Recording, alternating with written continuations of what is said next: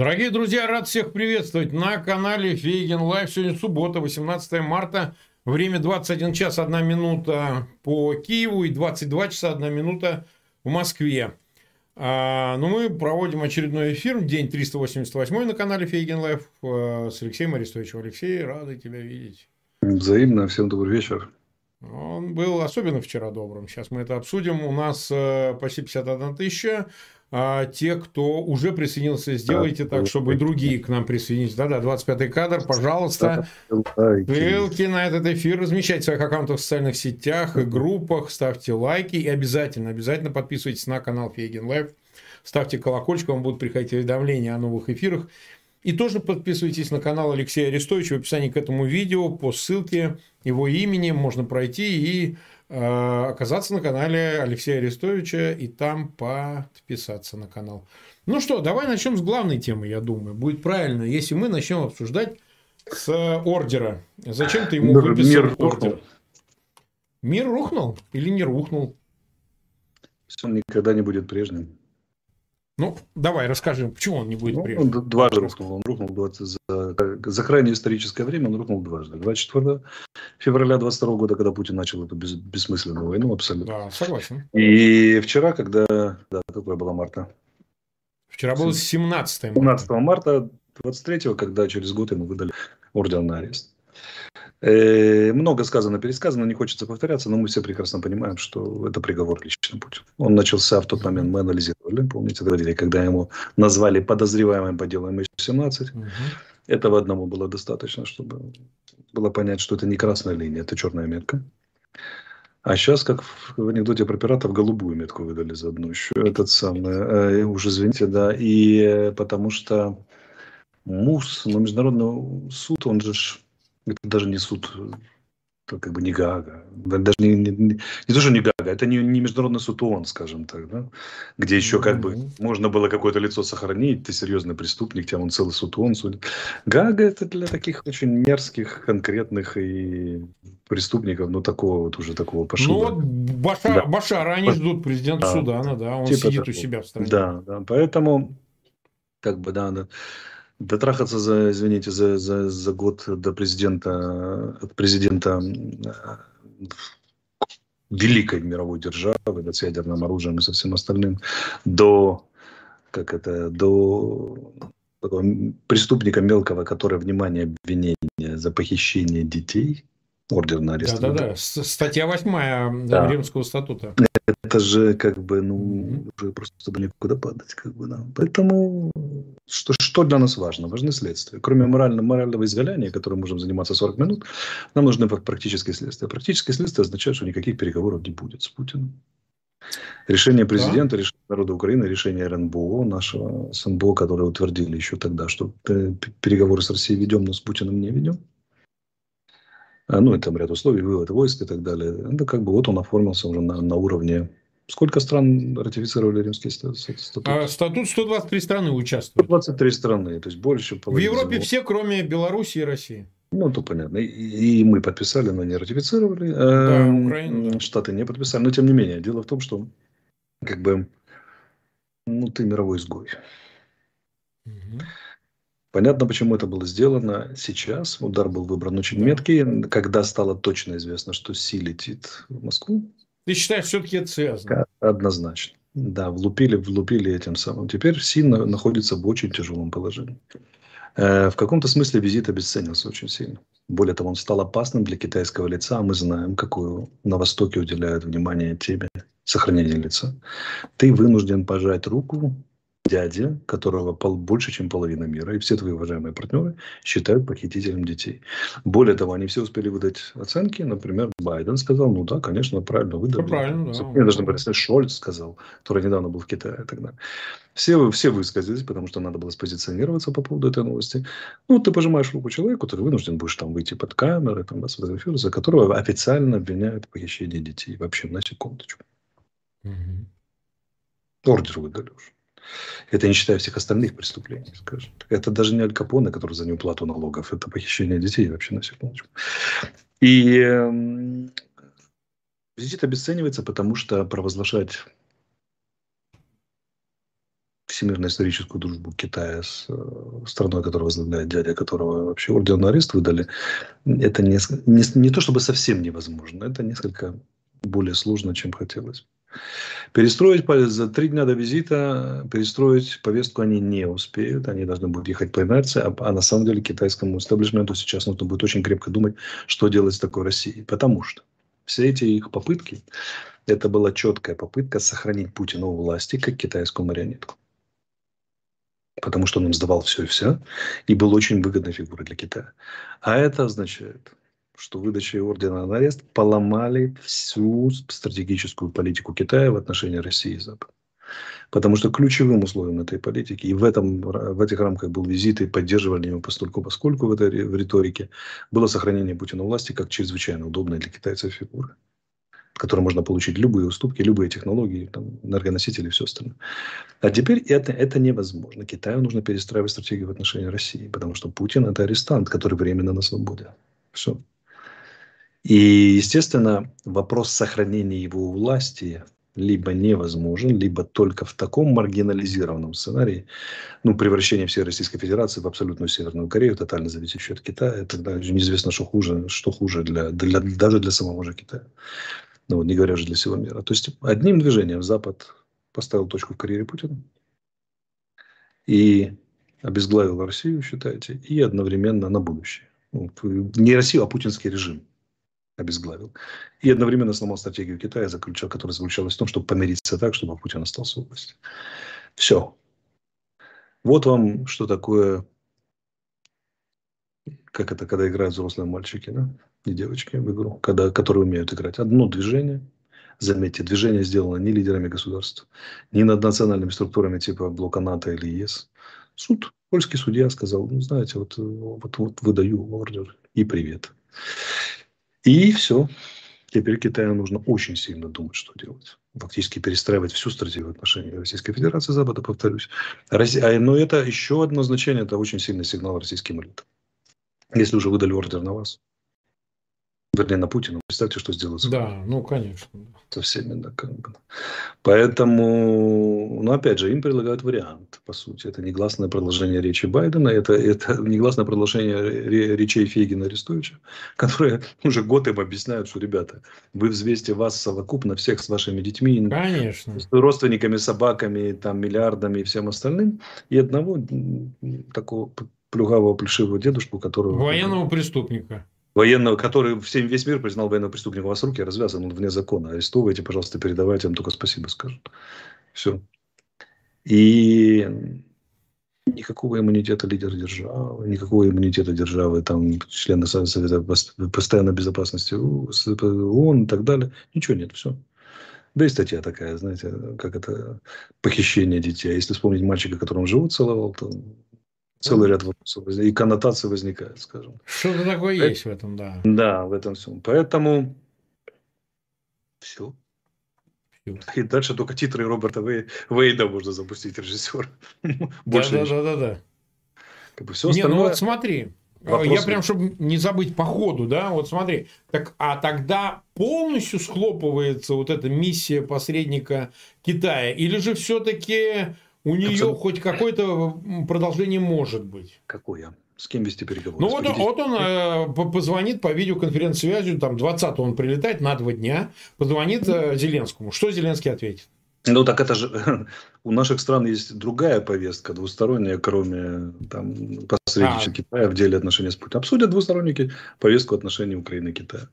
Конечно, будет и тема военного конфликта, но она же как осложняется. Если Китай будет предлагать немедленные переговоры, мы можем сказать, простите, с кем? Ну да. Кто он теперь? Вы предлагаете, скажет президент, ну я так себе фантазирую, разговаривать с похитителем наших детей? О чем?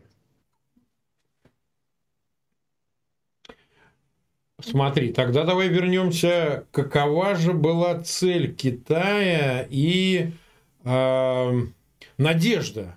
То есть я Надежда понимаю, если он как миротворец во второй концепции, мы тут вот примирили Иран, мы прим... Саудовскую Аравию, мы примерим этих и на этом страшно капитализируемся, а так получается, если перспективы никакой, то Ну, не, ну, часть ну, предложения а... мы уже знаем. Американцы сказали же, да, ратификовали. Они сказали, что китайская стратегия предполагает э, закрепление за Россией, не закрепление, а временное оставление, прекращение огня, оставление за Россией завоеванных территорий. Угу. А и противоречит чему? Уставу. Вот оценка американская была. Не, ну да, это, это вообще даже нечего обсуждать. Если с таким выйдут, то даже нечего обсуждать. Они же собирались выйти с этим, судя по всему. Поэтому остается, я подозреваю, только двусторонняя повестка, а повестка примирения, она уже когда сильно повисла в воздухе. Это может привести к тому, что он сменит миссию с миротворческой Си Цзиньпин 20-го, приезжая в Москву, на союзническую. Вот то, что мы обсуждали. Бинарность а такая успеет, вот. Союз за два дня он успеет, успеет перестроить стратегию? Ну, а потом, же... как ее реализовать? Мы даем оружие Москве. Мы не дадим Москве. Мы даем решение кому? Э, международному преступнику, который обвиняется по, по, по особо тяжким статьям, не имеющий срока давности и не имеющий иммунитета? Куда? Ну, это, это просто дорога в один конец как бы тут Китай достаточно предупреждали насчет санкций, которые ведутся. То есть это если они это решение принимают, то начинается прямая холодная война, которая частично горячая, со всеми вытекающими последствиями. А теперь внимание. Китай с его 85% экспорта в те же страны, против да. которых он собрался воевать, сколько он просуществует? Как организованное государство. Я много не даю, но кто-то считает, что он гораздо устойчивее, что он справится с любыми подобного рода Не, не вопрос, проблемами. как раз будет хороший повод проверить. Но я знаю, тут недавно были разговоры такие со знающими людьми, скажем так. То вот они утверждают, что хор стоит такой дружный в Китае, уговаривающий, не вздумай, уважаемый Си, не, не вздумай сделать, наш лидер партийный, не вздумай сделать эту ошибку, ни в коем случае, никакой поддержки Путина. Боже mm-hmm. упаси, и это говорят не, не, не рядовые коммунисты, это говорит Скопарты. Все прекрасно понимают последствия. 300, 300, 3 триллиона внутреннего долга или, долга, или сколько у них там, около того, ну, я какие-то безумные цифры, да, там, значит, перевернутая демографическая пирамида, резкая проблем там хватает, да. Резкая дис диспропорция, дисбаланс между богатым побережьем и э, бедными внутренними районами. Ну, это Тайвань, Синьцзянь, Уйгурский автономный округ. И такое количество всех этих последствий ковида и прочего, прочего. Но сейчас им только санкций не хватало. Это вот главное, на что они могут сейчас рассчитывать. Поэтому Опять же, что такое, что такое поддержка? Ты отказываешься от собственной китайской концепции признания территориальной целостности Украины. Значит, что? Создаешь прецедент лично собственными руками пересмотра границ в современном мире вооруженным путем. Ну, так там много желающих вокруг Китая пересмотреть эти границы. Ну, как минимум Тайвань, который Тайвань, даже... острова Спратли, там Индия, Китай, там что там Гималай. Да, происходит. пограничный конфликт у них тяжелый. Тибет оккупированный в 59 году. Тибет, да. И много-много чего такого всякого разного. Поэтому они очень, я думаю, разумные люди, чтобы пуститься в такую авантюру. Ничего я не исключаю того, что они заключают какие-то там договоры, там продукция двойного назначения, могут сочинить пару серых схем, там где-то еще, но, но так, чтобы вчастую гнать значимые вооружения, боеприпасы, вооружение, военную технику, ну, это самоубийство для Китая. Не пойдут они на это, скорее всего. Ну да, во всяком случае, мы в ближайшее время, в общем, сможем оценить, как э, и что выберет э, сам Си Цзиньпин и в его лице китайское руководство, какую стратегию взаимоотношений с Москвой. Но это действительно, я тоже придерживаюсь той точки зрения, публично озвучивал, что это может быть связано такое решение именно с кануном визита, поскольку могли же его и 25-го объявить, и 27-го, да, что бы изменилось. Но объявили именно 17-го. Могли и момент визита объявить, и надо было резко. Визита. Тут Си Цзиньпиню как бы дали еще и китайцам дали некоторое время успеть отреагировать. Ну, Реверанс. Да. Потому что если совсем по жесткому варианту шли, объявили бы во время визита. Ну да, это, Я это, очень это называется пролонгация. Это уже да, это, да, без это, вазелина. Такое, да, это, это тяжело. Так есть время на принятие решений, на перестройку стратегии, на перестройку повестка, повестки на визита там и так далее. Да, дали время на... Так, нас 200, почти 2000 смотрят, 62 тысячи поставили лайки. Спасибо тем, кто нам присоединился. 15 минут мы только в эфире, поэтому не забывайте, что другие тоже хотят эфир посмотреть, так что помогите им это сделать.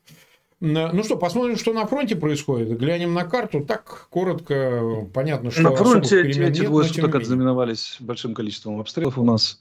Так. Их такое количество, что даже я вот долго думал озвучивать все их это, не понял, что это хорошая 10 минут передачи, поэтому как бы много, множество обстрелов. Но только для примера. Херсон за, только за прошедшие сутки обстрелян Херсонская область 76 раз. Так. Да, это не считая там Харькова, Донецка, Луганской области, где погибло значительное количество мирных жителей, раненые и так далее. Поэтому, конечно, особо. Ну и плюс налет был шахидов, 16 шахидов вчера ночью, 11 из которых сбили, а часть из которых... Да. Ну, опять же, если идти по географии, то Херсонская область – это артиллерийские дуэли. Э, значит, Запорожская – это тактические действия местного значения некоторое движение тактического уровня в районе Угледара, попытка дергаться на Маринке, двигаться, попытки штурмовых действий в районе южнее и севернее Авдеевки. Ну и, понятно, Солидар у нас, опять же, ключевая точка предложения усилий. Злые языки утверждают, что и на севере, и на юге их немножко подвинули. Чтобы жизнь не казалась. Чуть-чуть совсем. Поэтому, ну и опять же, злые языки с той стороны говорят, что ну вот если так дальше будет продолжаться, по перспективе взятия Бахмута, они уже как-то так вот повисают в воздухе. Нам того не хватает, всего не хватает. Опять же, появились разговоры про глупых генералов. А разговоры про глупых генералов – это верная примета, что что тяжело там по месту. Тяжело. Тяжело, да. Значит, не, не идет каменный цветок. Ну, вот смотрим, да, попытка, идем севернее, попытка перерезать раз, радостно северский выступ, двигаться вперед. Тоже как-то там вот все не заладилось. Как раздоловки и веселом топтались в Васюковке, так и топчемся дальше. Смотрим выше еще. Общее направление Кременная. Ямполь, Лиман пытаются двигаться. Очень медленно. Тяжелые бои практически завязшие на месте в вот этой лесисто-холмистой местности, которая там есть. Они, конечно, пытаются бодрить, выкладывают там всякие радостные видео взятия украинских окопов, но мы понимаем, что все эта сцена многократно снимаемые с разных сторон, как говорится. Реальных успехов мало, приходится заменять по, по, победобесие, оно не очень выходит. Что берем, э, попытки штурма Макеевки тоже не идут, точнее движение, даже штурмом не назовешь, движение в сторону Макеевки и попытки двигаться на Купинск, они вообще как-то подзамерли уже с тех пор, в районе Двуречной и так далее. Там очень такие малые тактические действия вот, которые не назовешь ни штурмовыми, ни атакующими. Пополняют группировку. Фактически мы можем сейчас уже говорить, что в России началась новая волна скрытой мобилизации. Угу. Рассылка повесток с уведомлением и мягкое предложение потом приехать на военные сборы – это скрытая мобилизация. Открыто они не объявляют, потому что и опросы показывают, что это спровоцирует внутриполитический кризис, кризис доверия к власти общественное негативно относится к мобилизации. А скрытая мобилизация, да, идет. По некоторым данным называют 150 тысяч хотят еще призвать. Ну, это как бы цифра понятная, она достаточно условна. Но мелькала такая цифра. Напоминаю всем, кто успел испугаться, что емкость российских учебных центров вместе с белорусскими 100 тысяч человек всего. А комплекс подготовки 2,5 до 3. Это раз. Во-вторых, их чем-то надо вооружить. Поэтому даже если бы прямо сейчас эти 150 тысяч собрались вот на сегодня, то считаем 18, 18 марта, значит 18 апреля, 18 мая, середина июня – это если пойти погрешить против совести и сократить подготовку. Как вы понимаете, войска сокращены, им не жалко, если люди не готовы, но они мало боеспособны войска, готовить все равно приходится. И то это было бы только 100 тысяч, а во-вторых, а чем их вооружать? И кто ими будет командовать? Особенно сержанты и офицеры которые, конечно, тоже призывают, мобилизуют, но качество из них, как командиров, мягко говоря, неоднозначно. Поэтому, ну а кроме того, к тому моменту месяца полтора где-то должно быть какое-то там украинское контрнаступление, о котором так все говорят. Они okay. не успевают. С этой мораль этой всей басни такова. С этой скрытой мобилизацией они не успевают по темпу. Просто не успевают даже если прямо сейчас они были, были бы мобилизованы все дружно. А поскольку она будет еще идти достаточно долго, эта мобилизация, займет не меньше месяца, а может быть и больше, это скрытая мобилизация, то, в принципе, дело безнадежно.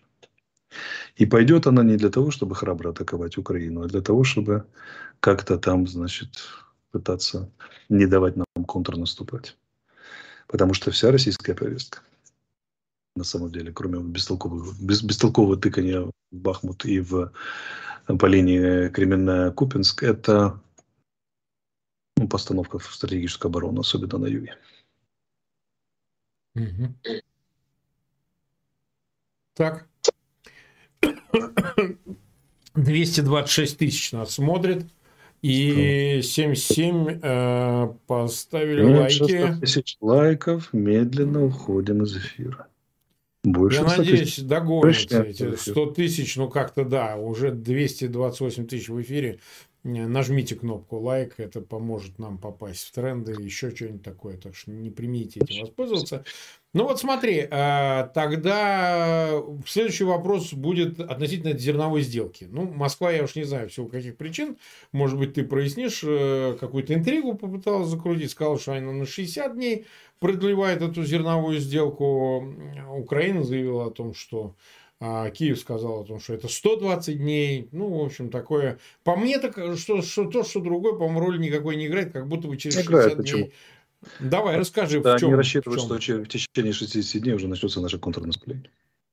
И что тогда? Они... Они... Им нужны эти переговоры для того, чтобы кричать, бить во все кола и сказать, если дальше будет контрнаступать, мы сделку не продлим. Разорвем сделку? Ну, так они ее, ну, я не знаю. Ну, ну а им а нужно... что, как будто бы контрнаступление прекратится, чтобы только зерновую сделку возбудить. Нет, она не прекратится, но, но опять же, это хоть какой-то рычаг. Это по принципу, да, тройной осевой линии. Как бы она тоже не поможет, но надо что-то делать, понимаешь, да, вот та же самая история. Вот они рассчитывают, что к этому моменту их начнут лупить очень сильно по голове, и надо будет кричать, вопить, что мы сейчас вот тогда вот что-нибудь оборвем. А что они могут оборвать? Ну, все равно сделку могут оборвать. Это все. Так они могут и... даже подписав на 120 дней оборвать. Могут, могут в любой решать. момент оборвать вообще-то. Но турки, тут они, они хотят иметь, как бы обеспечить себе жопу бумажкой. То есть, может быть, договорились, что 10 дальше, дальше вы условия не выполнили, и мы теперь, значит, этот сам. Хотя турки написали, так, по-моему, 120. Ну, я видел, да. Поэтому, как бы, Ничто ну, не знаю, по-моему, им ничего не поможет, если начнется контрнаступление, что 100, 160, что 120. Поможет, но надо же что-то делать. Надо, надо что-то делать. Говорить, да. там, там что-то куда-то дипломатии там бегать, изображать и так далее. И так далее. Угу. Ну, хорошо, логично, есть какая-то в этом логика. Ну, просто я думаю, что э, некоторые предполагали, что это еще и связано с выборами в самой Турции ну вот, которые уже закончатся к 60-му дню окончания контракта, уж не знаю, как это может помочь Эрдогану, но тем не менее. Ну хорошо, вот смотри, есть еще такая история. Исключено, кстати, что это и выборы в Турции. Выборы... Как, как фактор тоже, потому что они как попытаются, если Эрдогана не выберут, перезаключить на новых условиях. А если выберут, то тоже перезаключить на, на каких-то условиях поправки внести. Ну, в общем, такая история. Ну, я понял. Это показывает уровень дипломатии, да, то есть ты вот не можешь быть последовательным, потому что в делах чего? В делах обеспечения Ближнего Востока и Африки бесперебойно продовольствием, то есть ты ну, прямо заявляется, что давайте поставим миллионы людей под угрозу голода, потому что у нас, видите ли, расчет, что на выборы в Турции. Ну, вот это ответственная политика, скажи, пожалуйста. Ну, Общем, просто, просто говорить не о чем. СССР, который так любят все, все страшно ругать, он близко себя не мог позволить себя так повести. Как говорят старые, ветераны холодной войны американские, они говорят, так это же как бы можно было трижды ругать, обзывать империей зла, но там хотя бы люди, пережившие войну, были большие ну, власти. Ну, они ну, не конечно, хотели повторения, и в этом смысле проводили да, ответственную политику. А эти же вообще как бы, по сути, вот серьез говоря, они же только заявление последних трех дней. 8 минут подлетное время до столицы mm-hmm. той страны, Путин. Раз, что там еще? Значит, давайте зерновую сделку. Фактически десятки миллионов людей сейчас должны задуматься над тем, выживут они физически или нет. Потому что Москва решает 120 или 60. Как бы, да. Э, что там еще? Значит, э, э, как сегодня Медведев выступил? Как это, как это все, свина укра, укра какие-то С, э, я, да, сносите, сносите я... Байдена, да, да, вместе с его семьей. Я процитирую. Любителей. Простите. Да. Он, значит, заявил следующее, что... И потому что я почему это люблю? Потому что мне все время говорят, зачем вы его дебилом называете или еще что-нибудь. Я цитирую Медведева в его телеграм-канале, любой может зайти посмотреть. Медведев. Придурки в Европе захотели арестовать чужого. Да? Не, не знаю, он герой фильма чужого, что ли? Ну ладно 20 Первого, говорит, марта арестуют в Америке своего. Это имеется в виду Байдена. Это мы дальше обсудим, что якобы Трампа, тот Трампа, заявил, Трампа. что... О, извините, Трампа, Трампа, Трампа, Трампа, простите, да. Верните себе страну американцы, в бой уничтожьте тиранию Вашингтона, отправьте на вонючую свалку истории коррумпированную клику безумных свиноукрофилов. Ты понимаешь? Что-то у него все-таки отклонение есть. Он что-то профилов там. Отца и сына Байденов. Ну и мага, стандартный этот э, трамповский. Это и приписка. Пост размещен по просьбе кандидата в президенты США полковника Даниила Федоровича Трампа. Ну не идиот, блин. Он президентом был с 8 по 12. Да. Понимаешь? То есть, да. ну, как бы, не, ну, я понимаю все, но, но мы имеем дело вот э, с такой властью в России, понимаешь? Ну, с такой властью. Парбиш, да, откровенно сумасшедший. А попытка, предложение российского сенатора захватить Тур, Константинополь пока... Он, они... вот я не знаю, он не сенат, Багдасаров, да. по-моему, не сенат, я не знаю, кто он сейчас, он просто вел он, на Соловьеве. Ну, ну, грубо говоря, заявление с публичного российского телеграмма. Ну, да, да, да. Тогда уже о том, что надо захватить Константинополь, причем формулировка «пока у Турции проблемы после землетрясения». После землетрясения. Ну, то есть, так понятно, я что... сказал, иди, иди захвати. Багдасаров, иди, попробуй.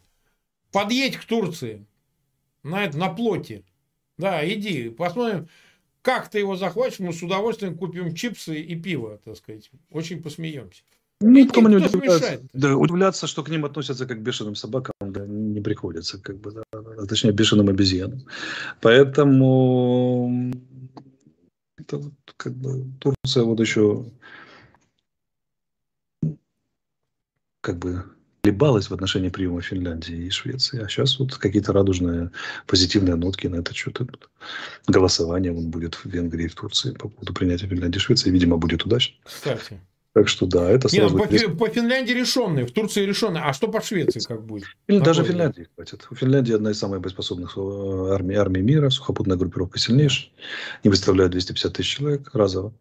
Э, вот, 1600 километров там с Российской Федерацией, или почти 1000 километров с Российской Федерации, плюс береговая линия добавляет, плюс э, ширина Финского пролива 30 километров, который полностью под контролем НАТО. НАТО, ну вот все, как бы, да, отогнали НАТО на границе 97 -го года. И если люди думают, что это риторика, вот они думают, что это риторика, это не фактор, то я могу сказать, что во всех серьезных отчетах российская риторика проходит как фактор номер один. Вот Тимоти Снайдер, когда 14 числа выступал, ученый, специалист по истории Восточной Европы, в том числе истории России, он называл, называл, что призыв к геноциду обосновывал до свою позицию в ООН, как эксперт приглашенный, что российская политика – это политика призыва к геноциду окружающих народов. Угу. А я сформулировал формулировку у себя невольно. Я не думал, просто писал в пост, что но многие сочли ее удачной, что расизм – это политическая идеология, которая э, геноцид делает инструментом политики. Геноцид соседних народов. А вот, ну, как будут реагировать на это все? Ну, вот они за что берутся, все сделали наоборот. НАТО границам 97 -го года, НАТО расширяется. Как бы пытались эксплуатировать проблему беженцев, так вот пошли новости из Европы, что резко ужесточают многие европейские правительства тему беженцев. Вообще не хотят принимать, да, возводят барьеры, ограничения. И очень, в Италии предложила на 30 лет сказать контрабандист, 30 лет Европе которые обеспечивают перевоз. Швеция сказала, что все, кто с криминальным прошлым будут высылаться из страны. Британия сказала, что нелегальные мигранты, нелегально проникшие, немедленная депортация. Есть они и, и здесь, а ведь беженцы были один, одних из главных инструментов шантажа Европы, попытка эксплуатировать ценности гуманистические Европы, которые в Кремле считали слабостью. Но они же держались долго на чем? У них риторика была цивилизованная, дипломатическая, а практика была абсолютно варварская. И заметьте, это очень долго работало. Угу. Потому что бедная Европа привыкла к тому, что риторика соответствует делам. Им было трудно понять, как риторика может быть цивилизованной, а практика может быть «давайте взорвем парламент Черногории, чтобы она в НАТО не вступала и захватим заложников».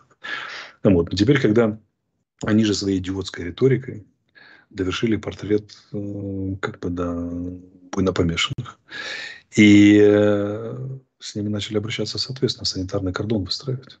И меры по, по изоляции больного принимать методом выдачи, выдачи ордера. И самое главное, их товарищам, которые с ними ну, были, вели, вели комплементарные отношения, типа та же Австрия, типа та же Венгрия, типа та же Сербия. Сейчас западная, и западная да. Европа вся. Вот. Они, да, они оказались в очень нелицеприятном положении. Ну, как бы ты должен признаваться в дружеских отношениях, телефонных разговорах и каких-то делах с кем с маньяком, с буйно помешанным. И все это Россия. Вот они сделали одну глупость. Вот если бы они за время этой войны и перед этой войной оставили бы так называемую цивилизованную риторику, апеллировали к Пушкину, Достоевскому, да, к, к, к вкладу во Вторую мировую войну и все остальное, ну, им бы было намного легче, а их противникам было бы намного тяжелее. А оставив, вот даже в абсолютно варварская практика, буча, расстрелы, дети и так далее, но правильная риторика, это бы создало определенные препятствия и сложности. Потому что это формирует общественное мнение, в том числе общественное мнение в элитах политических, риторика. А оно становится основой решения. Но вот как бы не удержались. Начали это гопничество такое абсолютно, ну, не то, что не цивилизованное. Как бы не хочется гопников обижать, они себя покрасивее ведут иногда, чем да, это. гопники, у них понятия есть. Да, да, выговариваются и так далее. Вот она накликали себе беду на свою голову, это только начало. Но мы же понимаем, что если ордер, и повторюсь, орден выдали Путину, то кто теперь безопасно себя может чувствовать российской элите неприкосновенно? Кто? Да никто. Все.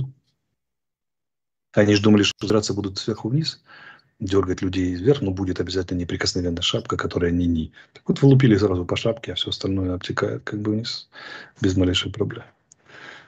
Ну да. Сядут все, называется. Сядут все, да.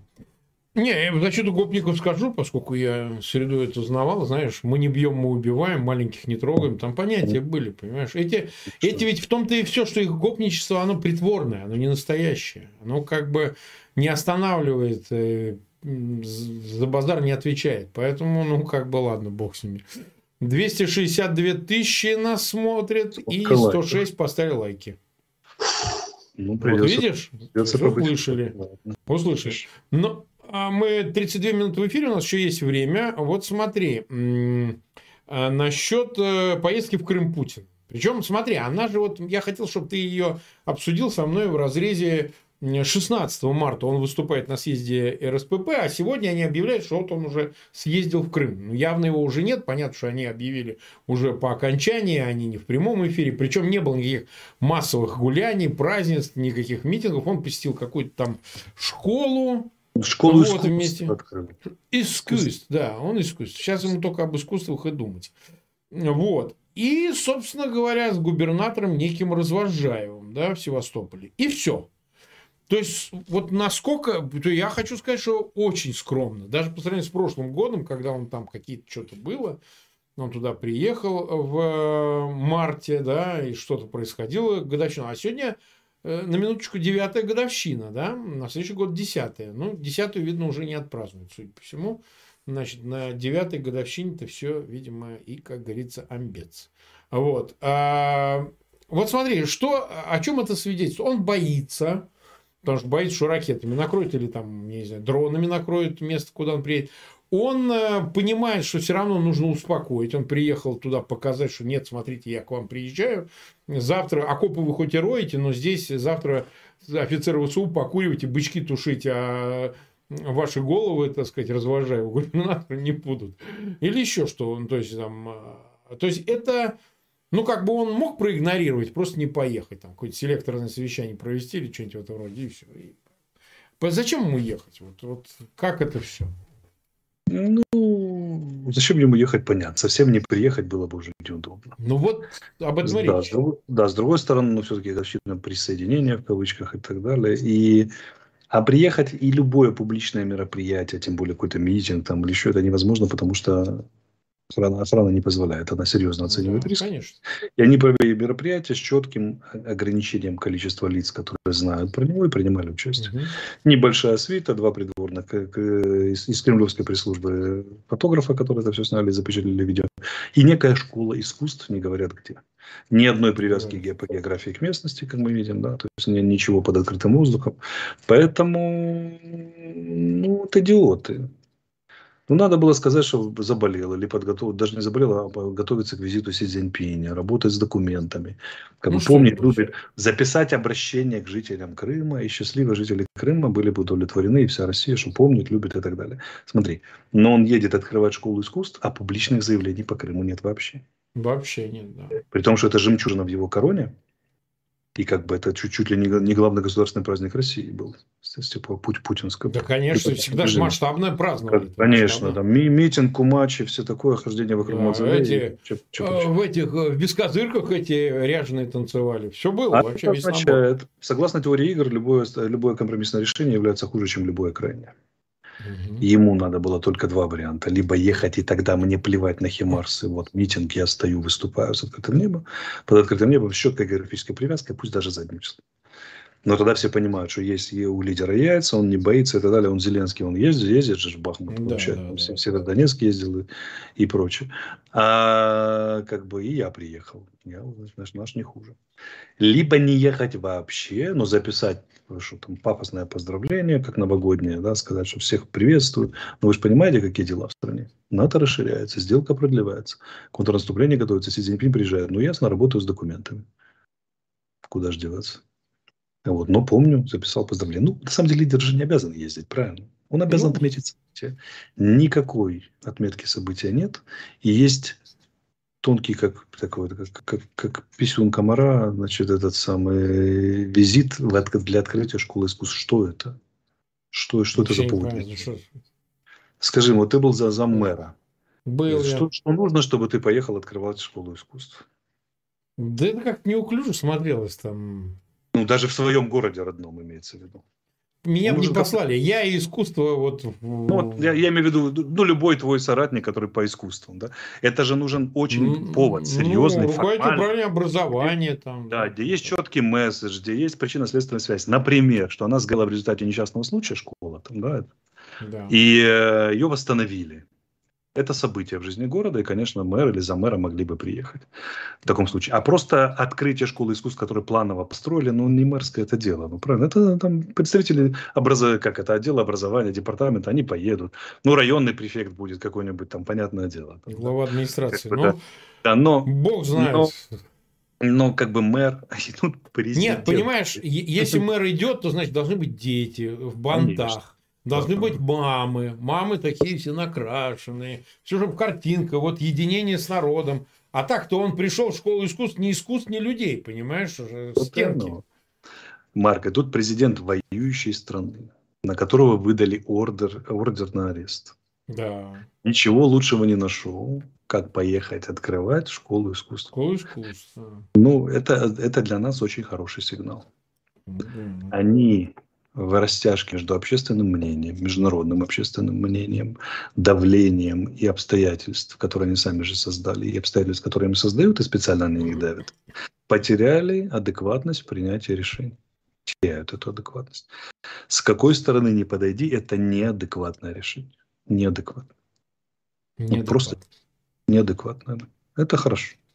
Не, ну окей. Это, Неадекватность даже не в, не, в стиле, не в стиле опасного сумасшествия, типа «порбутельник, держите меня семеро», а в стиле просто наоборот, попытки сгладить, уменьшить и так далее, и при этом неадекватно поступить. Все, что нужно было, это трехминутное обращение к жителям Крыма.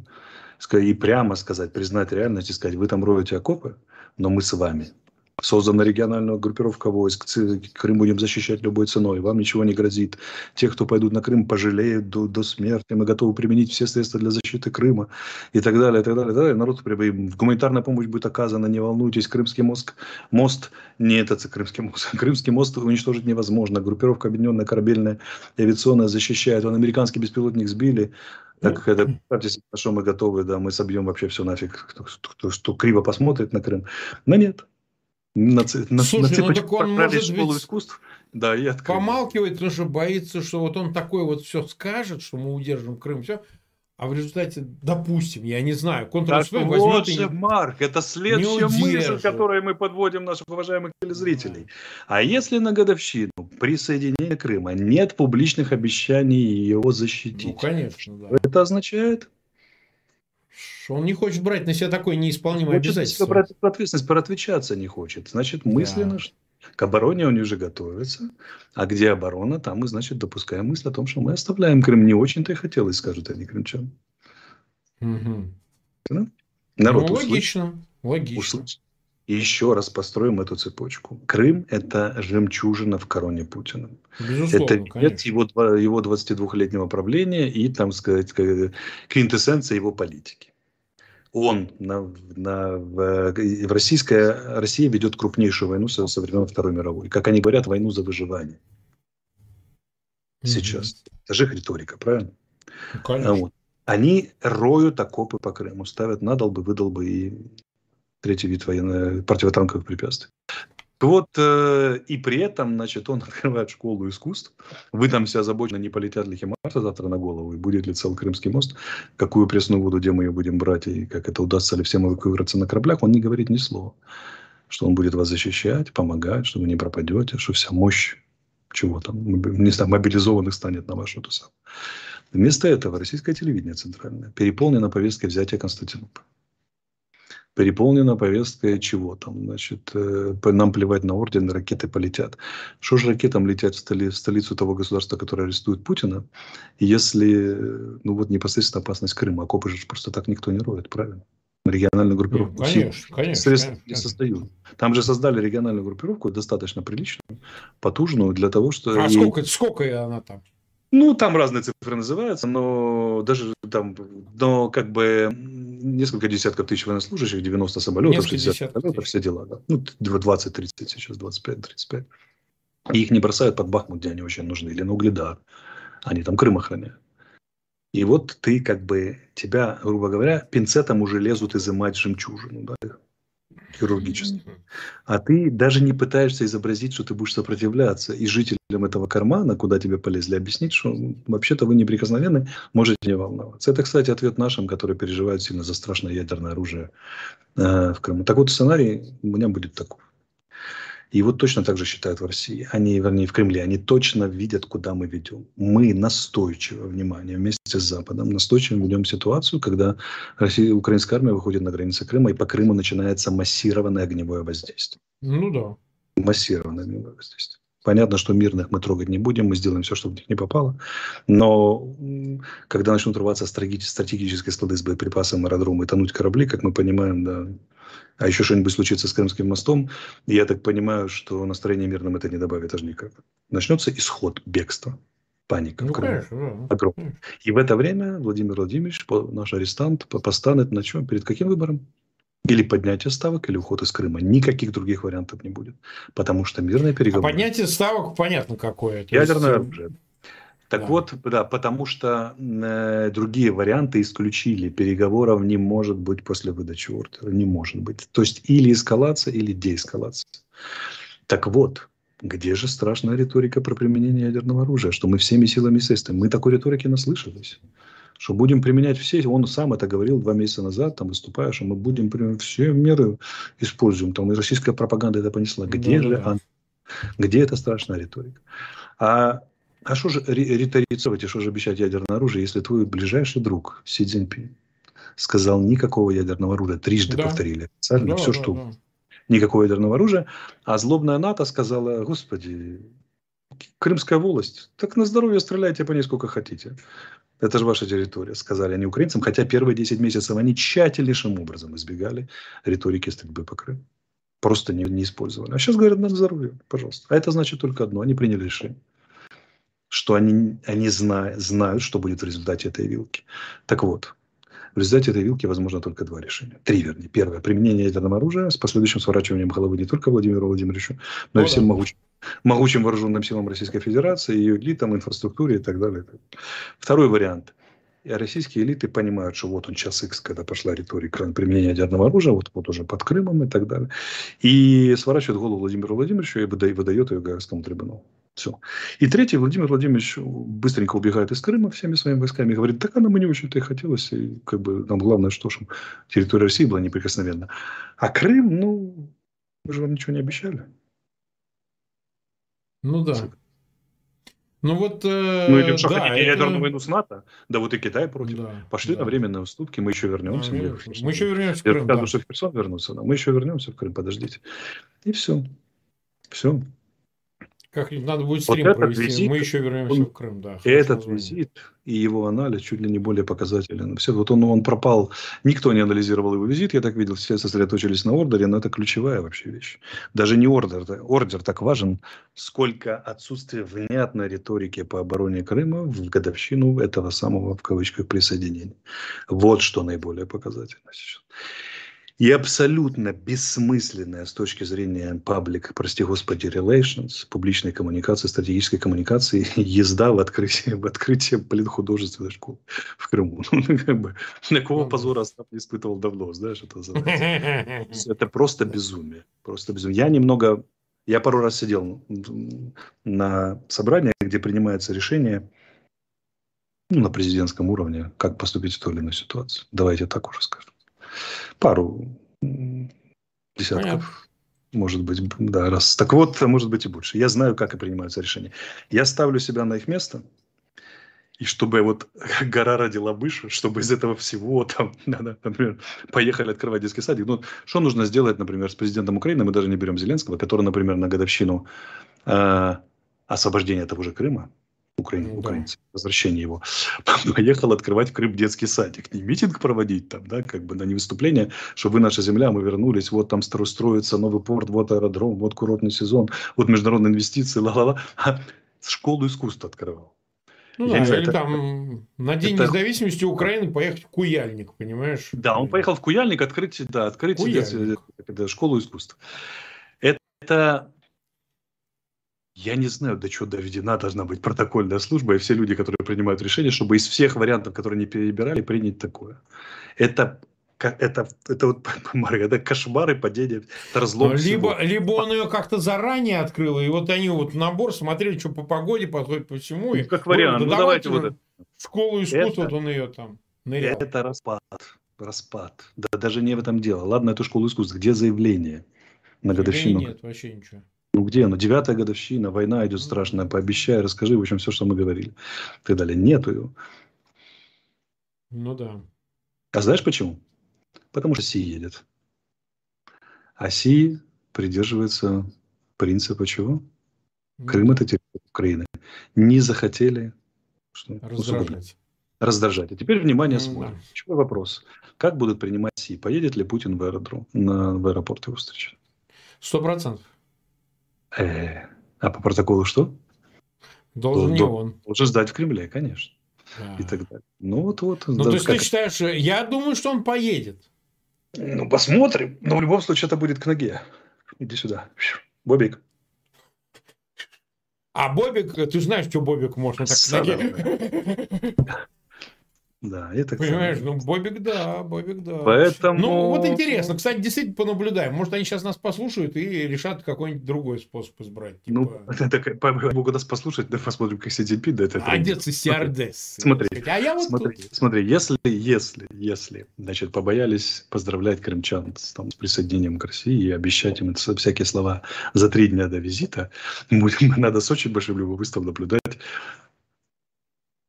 как это с попкорном, что этот самый, что, что будет во время визита. Ох, там мелочи все будет иметь значение. С удовольствием посмотрим. Ну да, да, да. Не, ну послушай, я почему рассуждаю, что он поедет в аэропорт. Вспомни, приехал к нему Ван И, и стол был не вот этот вот э, аэродром, да? Конечно. А сидели метр прям... Э, э, понимаешь, то есть не было никакой пандемии, хотя приехал вообще товарищ пандемийный, понимаешь? Да, Прямо да, из да. Китая. Прямо и из вот пандемии. Столов... И я специально смотрел, сразу за войны он имел встречу, по-моему, с э, президентом Азербайджана э, Алиевым, и они опять стояли на расстоянии 10 метров там с рюмками, понимаешь? А знаешь, в чем прикол же еще, знаете ли? Примерно в это же время, в 50-м году, была встреча Мао Цзэдуна и Сталина. О, это знаменитая встреча, да. Знаменитая встреча, приехал, да. да. Неделю Заключалась она в том, что Мао Цзэдун, э, очень, Сталин изо всех сил пытался изобразить старшего брата, а Мао Цзэдун вообще-то Сталина презирал, считал Китай, да. Россию повинной там во всем веке унижения, СССР, вернее, а этот сам, себя более качественными марксистами, и а Китай более древней цивилизацией. Но тогда он выпил чашу, потому что протокольно да. было оформлено так, что СССР старший брат. И вот спустя 70 лет. Mm. Доцаревався, доцаревався Владимир Владимирович до того, что как бы теперь как бы он будет в роли младшего брата позировать. И это венец путинской и пить из кружки эсмарха. Представляешь? Да, это вот настоящий венец политики. Списал в унитаз, все слил, что, что кровью, кровью десятков миллионов зарабатывала российская государственность. Среднерусский все. человек этого не понимает. В этом все беда. Он не мы, мы, мы для того существуем, чтобы среднерусский человек это понимал. Те, кто нас слушает, Просто они да, но, но, но среднерусский человек не понимает, что он теперь вассал Китая, что он теперь где-то на пути к э, по, по, по статусу уйгуров в Синьцзяне Уйгуристане, понимаешь? Он ну, этого не понимает вообще. Он почувствует. Ну, Знаешь, как Салтыков-Щедрин говорил ну, в таких да. случаях. Не умом, но поротой задницей заробил мужик. Ну, да. ну, вот примерно так оно и будет. Ну что ж, дорогие друзья, мы 50 минут в эфире, нас почти 300 тысяч смотрят, и э, буквально 131 тысяча уже поставила лайки. Я вам маленькое объявление сразу по окончании этого эфира, через 10 минут. У меня свой эфир относительно ИПСО в отношении Фейгина на специально канале Фейгин Шортс. Ну, разница небольшая. Здесь смотреть или там тоже прямой эфир стрим. Ну, что за это? я решил... Скажи, что за Ну, ты что, ты что? Ты тут э, трясет уже неделю с лишним. Значит, э, Кремль запустил э, значит, целую историю про меня. Но я об этом уже обозначал, так сказать. Они тут выпустили черт знает что, сначала на тебе прыгали, но на тебе как-то, в общем, только вмятины остались, а потом все исправилось. А вы решили на мне. Но задача ведь какая? Чтобы перед бурлящими этими событиями все-таки канал Фейгин Live немного демпингануть. Вот их задача. Э, начиналось все, я тебе напомню, с того, что они опубликовали фейковую запись, где ты, оказывается, гей. Помнишь, ты в Москве, оказывается, гей в белых носках. Ну, потом как не пошло. Потом была газета, Помнишь, ты вот не запомнил, а была газета на украинском языке, которая в войсках твоя фотография, а, что ты да, за кого вы, сука, воюете, вот он вот актеры, там еще, ну, какая хуйня, как обычно.